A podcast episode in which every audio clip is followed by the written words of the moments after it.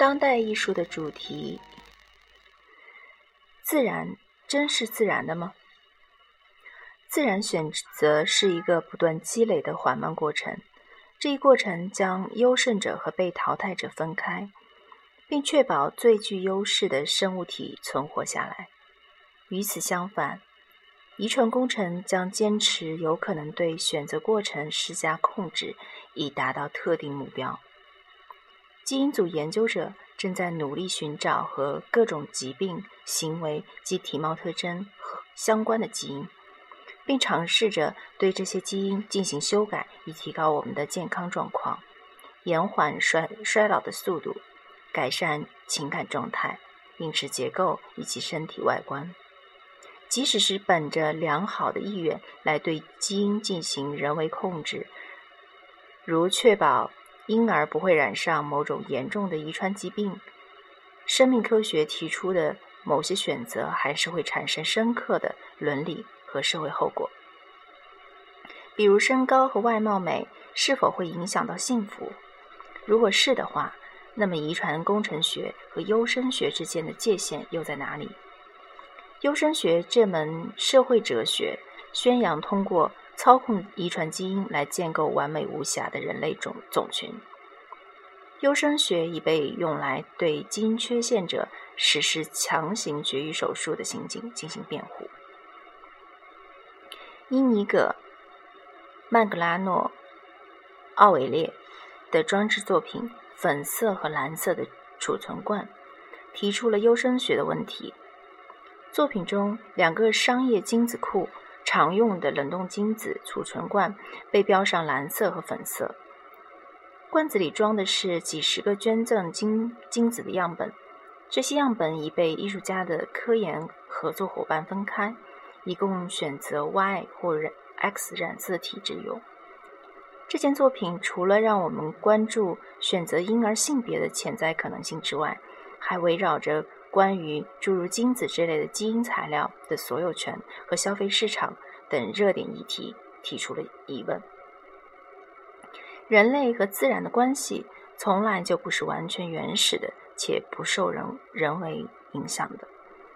人类有史以来就是通就是通过农业和动物饲养等实践活动对自然进行干涉。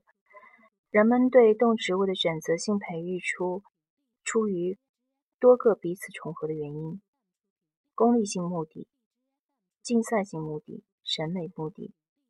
按照大卫·克雷克雷莫斯一位涉足生物领域的观念艺术家的说法，据生物学家估计，真正可以被我们称为野生环境的那种自然，仅仅是由。所有陆地生物的百分之二构成的，其他生命都是我们文明的人造产人造产物。澳大利亚艺术家娜塔莉·克里米琴科的倒倒摘树是一件自1999年开始就未间断的在马萨诸塞州现代艺术博物馆的庭院中实施的雕塑装置作品。此作品对生物工程和我们对何为自然的理解等问题提给出了具有讽刺意味的评论。六棵枫树的根部被种种在钢制容器里，然后用粗缆绳将容器倒挂在搭好的支架上，由滴水灌溉系统供水。这件艺术作品生动地演示了太阳的能量对树木来说。是比重力更强大的力量，即使被倒挂起来，树还是逆向的朝阳光生长。由此，随着时间推移，树枝向上弯曲，长成惊人的形状。策展人劳拉·斯图尔特·海伦写到这件这件作品时说：“当我们把这些树看作生长反应状况的集合，而不是自然界的永恒象征时，我们对树的认知。”发生了改变。在另外一件始于1999年的作品《一棵树》中，杰里米琴科用一棵核桃树的基因克隆了一百棵树，并将其种植在旧金山的旧金山和选定的世界各地。按照艺术家自己的说法，由于这些树从生物学角度上来看是完全相相同的，它们在未来几年里会显露出其栽种地点的社会和环境差异。树木那缓慢而执着的生生长，将会把每个公共场所独一无二的经验和偶然事件记录下来。杰里米琴科表示，没有任何生命形式具有本质性的不变属性。所有生物有机体都动态地适应着当地环境。他暗示，农业产业无法将一种植物变成完全人工生产和操控的作品和操控的产品。传统的选择育种对生物进化的影响，并未引起广泛的社会和伦理关注。今天。随着克隆和 DNA 序列分析技术被应用到生物技术实验室里的许多动植物上，基因突变的步伐在逐渐加快。每天，我们都都在使用着基因改造食品。转基因生物是否以牺牲消费者的健康为代价，来给农业产业赚取利润？对这一问题仍存在很大的争议。支持者指出。转基因食品具备解决世界饥荒问题的潜力，反对者则担心接触食物中的转基因有机物是在拿健康冒险。他们害怕转基因食品有可能和非转非基因改造植物杂交，并导致生物多样性的丧丧失。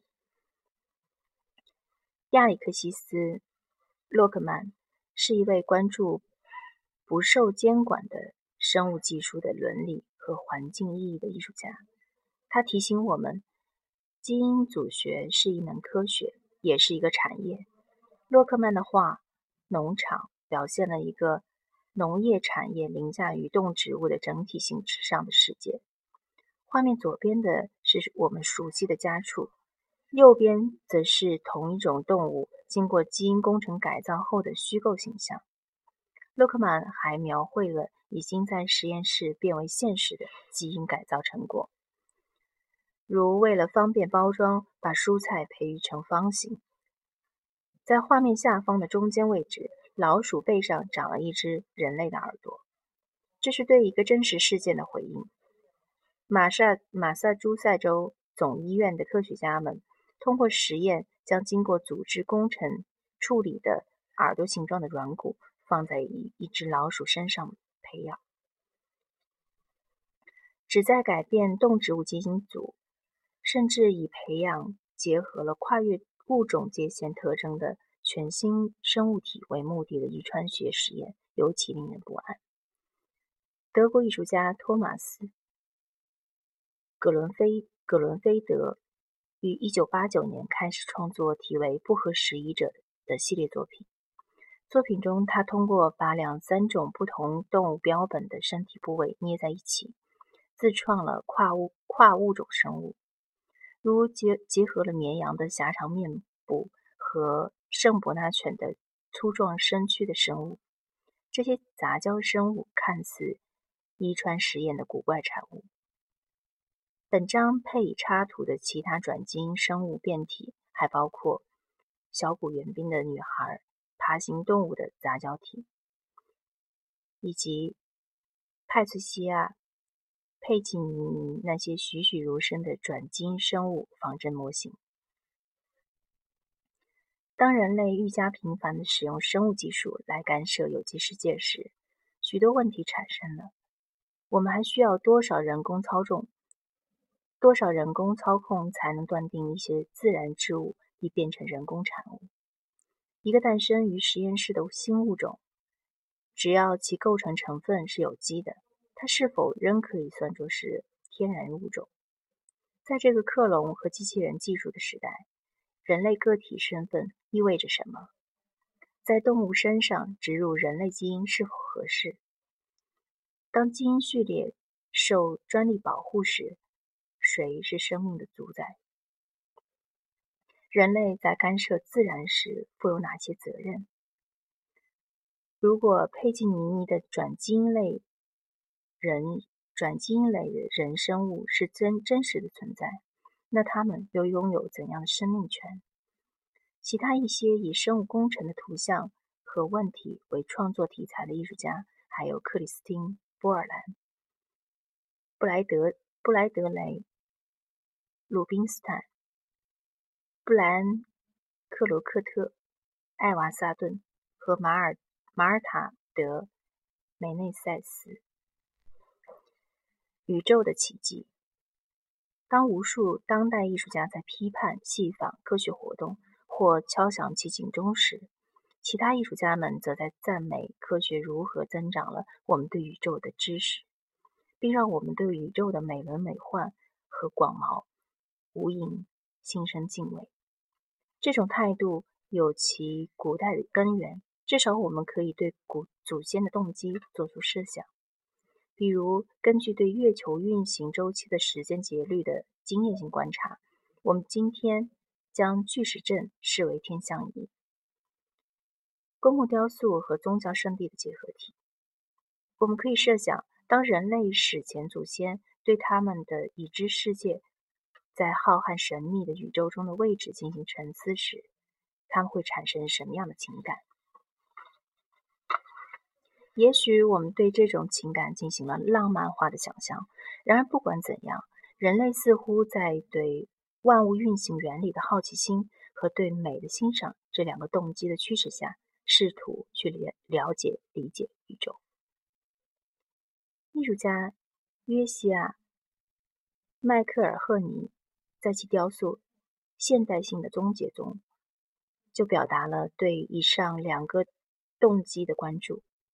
这件艺术品的形式体现了两个截然不同的概念。首先，大型玻璃和金属雕塑很像六十年代造型夸张的树枝型吊灯，其放射的形状是专门向纽约大都大都会歌剧院那具有历史意义的吊灯的致敬。其次，迈克尔·赫尼的雕塑表现了我们今天所知的关于宇宙起源的大爆炸理论。根据这一理论，一场空间的朝各个方向的爆炸性扩张，将宇宙从一个密不透光的黑黑暗物质变为群星闪耀的透明状态。雕塑中心的铝制球体代表了这一转变过程的早期阶段。